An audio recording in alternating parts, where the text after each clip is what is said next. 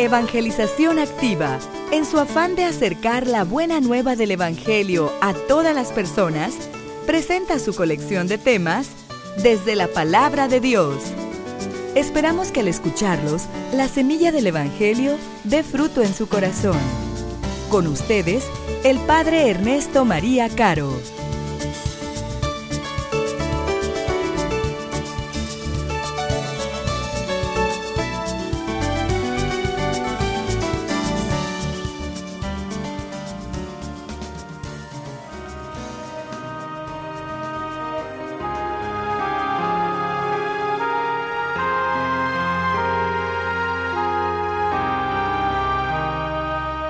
Al anochecer del día de la resurrección, estando cerradas las puertas de la casa donde se hallaban los discípulos por miedo a los judíos, se presentó Jesús en medio de ellos y les dijo, la paz esté con ustedes. Dicho esto, les mostró las manos y el costado. Cuando los discípulos vieron al Señor, se llenaron de alegría. De nuevo les dijo Jesús, la paz esté con ustedes. Como el Padre me ha enviado, así también los envío yo. Después de decir esto, sopló sobre ellos y les dijo, reciban el Espíritu Santo. A los que les perdonen los pecados les quedarán perdonados, y a los que no se los perdonen les quedarán sin perdonar. Palabra del Señor.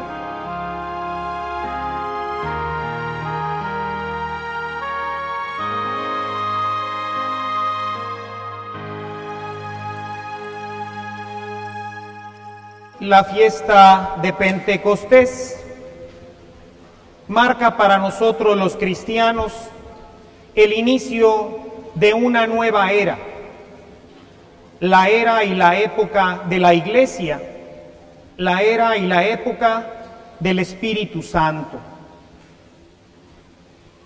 Recordarán ustedes la semana pasada que definíamos nuestra vida cristiana a propósito de la ascensión del Señor como un momento en donde Dios irrumpe nuestra vida y la transforma. Hablábamos, recuerdan ustedes, la semana pasada de un antes y de un después. Un Pablo que antes del encuentro con Cristo era un perseguidor, un después en donde se convierte en un anunciador de la palabra. Y decíamos que era necesario que en nosotros ocurriera también esto un antes en donde los apóstoles están temerosos y están encerrados en la casa por miedo a los judíos. Y un después en donde salen llenos de gracia y de poder en el Espíritu para anunciar al Señor.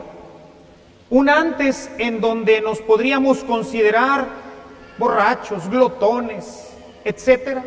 Y un después en que nos convertimos en verdaderos constructores del reino. Y el momento que parte nuestra vida y que cambia toda nuestra existencia se llama Pentecostés.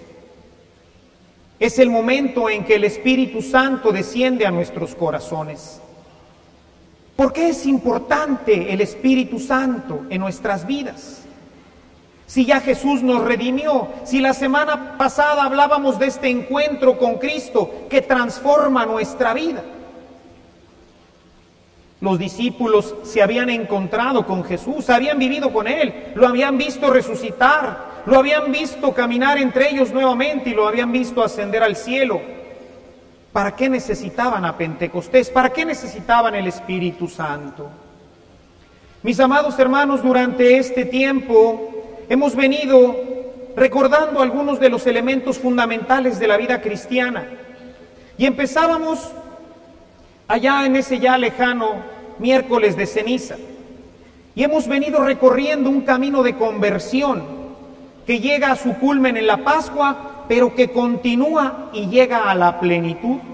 Y quizás recuerden una de las citas que hemos venido continuamente desarrollando, San Juan capítulo 10, versículo 10. He venido para que tengan vida pero para que la tengan en abundancia. Mis amados hermanos, el proyecto de Dios, como lo hemos revisado sobre todo en el tiempo de la Pascua, es un proyecto para que el hombre sea plenamente feliz. Esta plenitud de vida de la que nos habla Jesús en el Evangelio de Juan no es otra cosa sino la felicidad. El poder llevar una relación armoniosa con mi esposa, con mi esposo, con mis hijos, con mis padres, con mi comunidad. Jesús verdaderamente vino para que tuviéramos vida, pero para que la tuviéramos en abundancia, para que fuéramos plenamente felices. Sin embargo, ya desde el tiempo de la cuaresma, revisábamos una cita que hoy yo les invito nuevamente a que volvamos a retomar. Romanos capítulo 7. Seguramente muchos de ustedes ya la tienen incluso subrayadas en sus Biblias. Versículo solamente vamos a leer hoy 21 al 23. Me doy cuenta, dice San Pablo, de que aún queriendo hacer el bien, solamente encuentro el mal a mi alcance. En mi interior me gusta la ley de Dios pero veo en mí algo que se opone a mi capacidad de razonar. Es la ley del pecado que está en mi vida y que me tiene preso. Mis amados hermanos, dentro de nosotros, a pesar de habernos encontrado con Jesús, hay una fuerza interior que continuamente nos lleva a hacer lo que no queremos. Yo quisiera portarme bien con mis papás, pero no me sale. Yo quisiera llevar una buena relación con mi esposa, pero no siempre se da. Yo quisiera llevar una buena relación con mis hijos y con mis vecinos, pero no puedo. Quisiera ser una persona diferente, pero me encuentro con una gran incapacidad. Precisamente para que pudiéramos nosotros sobrepasar esa necesidad, era necesario que viniera el Espíritu Santo, es decir, Dios mismo obrando desde el interior de nuestro corazón para que pudiéramos vencer esta gran debilidad que nos empuja. En algunas Biblias dice que nos obliga a hacer lo que no queremos. Esa fuerza, mis amados hermanos, es la que llamamos Espíritu Santo. Es Dios obrando desde nosotros. Todos la hemos recibido. Y esta fuerza es la que nos permite poder vivir plenamente felices. Sin embargo, ¿qué pasa en nuestra vida? Todos nosotros somos bautizados y sin embargo nos encontramos con esta dificultad. Miren lo que nos dice ahí enseguida, capítulo 8, los versículos 5 y siguientes. Los que viven según las inclinaciones de la naturaleza débil, esta naturaleza débil es lo que llamamos nuestras pasiones, la ira, la soberbia, la lujuria, la gula, son a lo que se refiere aquí San Pablo. Estas inclinaciones de la naturaleza débil solo se preocupan por seguirlas, pero los que viven conforme al Espíritu se preocupan de las cosas del Espíritu. Y preocuparse por seguir las inclinaciones de la naturaleza débil lleva a la muerte, pero preocuparse de las cosas del Espíritu lleva a la vida y a la paz. Los que se preocupan por seguir las inclinaciones de la naturaleza débil son enemigos de Dios, porque ni quieren ni pueden someterse a su ley. Por eso, los que viven según las inclinaciones de la naturaleza débil no pueden agradar a Dios. El tiempo de Pentecostés, mis amados hermanos, se refiere a esta fuerza que Dios imprime en el alma y que hace que estas debilidades puedan ser superadas. Sin la fuerza del Espíritu Santo vamos a ser continuamente arrastrados al pecado y el pecado nos va a destruir. El pecado va a destruir nuestras familias va a seguir destruyendo nuestra sociedad, porque es esa fuerza destructora que opera dentro de nosotros y que destruye las familias, que destruye nuestra relación de esposos, de esposas, de hijos, de padres. Es una fuerza potentísima dentro de nosotros. Pero ahora el tiempo de la iglesia se le conoce como el tiempo de la vida en el Espíritu. Sin embargo, ¿vivimos esta vida del Espíritu? San Pablo, que es un gran conocedor de este tema, en el capítulo 5 de la carta a los Gálatas, escribe lo siguiente. Versículo 16 y siguientes. Por lo tanto digo, vivan según el Espíritu y no busquen satisfacer sus propios malos deseos. Son estas pasiones, este, es toda esta situación interna que tenemos todos los humanos.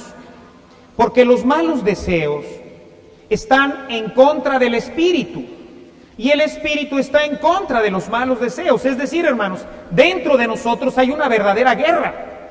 Por un lado quiero hacer cosas buenas, quiero agradar a mi papá, a mi mamá, a mis hijos, a mis padres. Eso es lo que yo quisiera. Sin embargo, hay una guerra dentro de nosotros, porque las pasiones dicen, no, yo quiero otras cosas. Hay una guerra dentro de nosotros. El uno está en contra del otro, y por eso ustedes no pueden hacer lo que quisieran. Pero si el Espíritu los guía, entonces ya no estarán sometidos a la ley. Y miren lo que dice enseguida a lo mejor podemos reconocer algo de esto en nuestras vidas. Aunque generalmente esto pasa pues allí en Tumbuktuk. Pero por aquello de que alguno de ustedes pudiera estar en relación con alguna de estas situaciones, voy a leer lo que dice San Pablo al respecto. Es fácil ver lo que hacen quienes siguen los malos deseos. Cometen inmoralidades sexuales, hacen cosas impuras y viciosas, adoran ídolos y practican la brujería, mantienen odios, nada más se pelean allá los esposos allá en Tumbuktuk, aquí no, aquí todos nos llevamos estupendamente bien. Discordias y celos, se enojan fácilmente las señoras de allá de Tumbuktuk Aquí esto no pasa, por supuesto. Causan rivalidades, divisiones y partidismos. Son envidiosos los niños de Tumbuktuk. Aquí los niños se prestan los juguetes, aquí se prestan las cosas, aquí la envidia no existe. Nada más allá. Bueno, pero a lo mejor pudiera haber.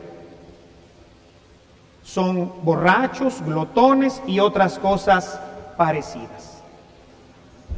Mis amados hermanos, el Espíritu Santo vino a nosotros en el Pentecostés de nuestro bautismo y se confirmó a través de siete maravillosos dones el día de nuestra confirmación, como va a ocurrir hoy con estos jóvenes.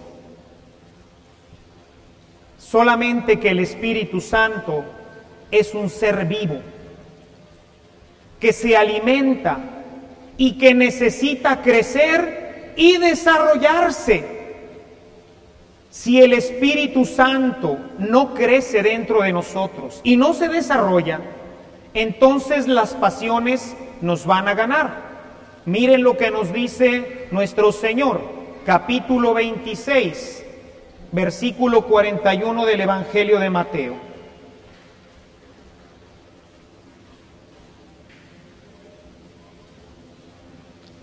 Manténganse despiertos y oren para que no caigan en tentación. Ustedes tienen buena voluntad, pero son débiles. En otras traducciones, poquito más cercanas al griego, diría, porque la carne es débil, aunque el espíritu siempre está pronto, está listo. El espíritu está en ustedes los confirmados y no confirmados, todos los bautizados. Pero tenemos una gran debilidad en nuestra carne. Y por eso dice Jesús, oren, oren, para que el Espíritu crezca. Si tenemos una iglesia mediocre, Si tenemos un cristianismo arrastrado por las pasiones, es porque tenemos un cristianismo que no reza. Y si no hay oración, hermanos, el Espíritu Santo no se va a desarrollar y vamos a ser siempre arrastrados por nuestras pasiones. Miren ustedes, es tan importante este tema con el que concluimos la Pascua e iniciamos ya la vida de la iglesia, que quisiera ilustrárselos con un ejemplo práctico, para que ustedes vean cómo ocurre esto dentro de nosotros.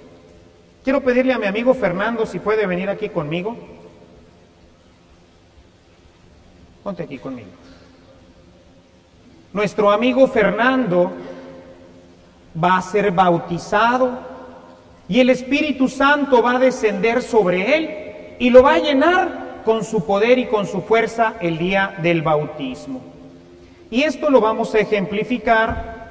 Le voy a poner mi casulla. Muy bien, es el día del bautismo de Fernando y Fernando queda lleno del Espíritu Santo. Le quedó largo el Espíritu Santo. Muy bien, Fernando ahora está lleno del Espíritu Santo. Y Fernando empieza a crecer. Y yo soy las pasiones que han ido creciendo en Fernando, pero Fernando sigue estando pequeño. Dame tu mano, Fernando. Fuerte, me agarras fuerte. Estamos bien unidos, ¿verdad? Muy bien, Fernando. Tú, Fernando, tú sabes que hay que estudiar ¿Es bueno estudiar? Sí, ¿verdad? Es hora de ir a estudiar. Así que vas a irte a estudiar. Vete a estudiar, Fernando. Ve a estudiar, Fernando.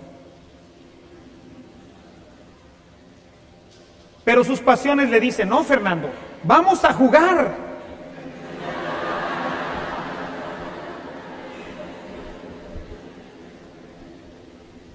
¿Tú sabes, Fernando, que es bueno ir al catecismo, ¿no es cierto? Ve al catecismo, Fernando. No, Fernando, no vayas al catecismo. Hay que irnos a ver una película.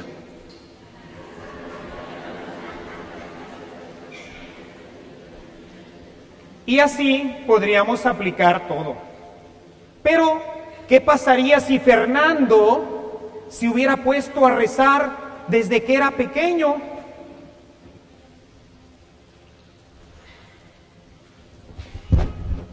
Ahora el Espíritu Santo le queda la medida, Fernando. Muy bien, Fernando. Dame tu mano. Ahora Fernando sabe que tiene que obedecer a su mamá, pero sería mejor oírme con Juanito, que mi mamá me dice que no me vaya. Vete con Juanito. No, hay que obedecer a mamá. Ahora el espíritu está fuerte y aunque nuestro querido hermano Fernando, lleno de pasiones, quiere irse para allá, el espíritu no lo deja. Si las pasiones crecen más que su Espíritu Santo, las pasiones lo van a arrastrar. Gracias, Fernando. Esto es lo que pasa en nuestras vidas, hermanos. Somos, dice San Pablo, arrastrados por nuestras pasiones, porque nuestro Espíritu Santo no creció, porque se nos olvidó rezar, porque no le dedicamos tiempo a la vida espiritual y entonces el Espíritu Santo que todos recibimos se quedó enano si quieren tener una vida feliz, hermanos, no se dejen arrastrar por sus pasiones. Vivan una vida intensa de oración para que el Espíritu Santo que los habita y que se alimenta de la vida espiritual se nutra continuamente. Y un espíritu alimentado por la vida de oración es invencible por las pasiones. Las pasiones no tienen poder contra el espíritu.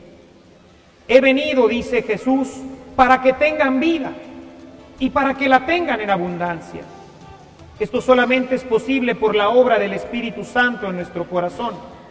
Pero si el Espíritu Santo no se alimenta, y las pasiones con nuestra vida van creciendo y desarrollándose, este proyecto de Dios de darnos vida y dárnosla en abundancia quedará totalmente frustrado en nuestro corazón. Tengamos una vida profundamente espiritual y las palabras de Jesús, he venido para que tengan vida y la tengan en abundancia, será una realidad en todos nosotros. Alabado sea Jesús.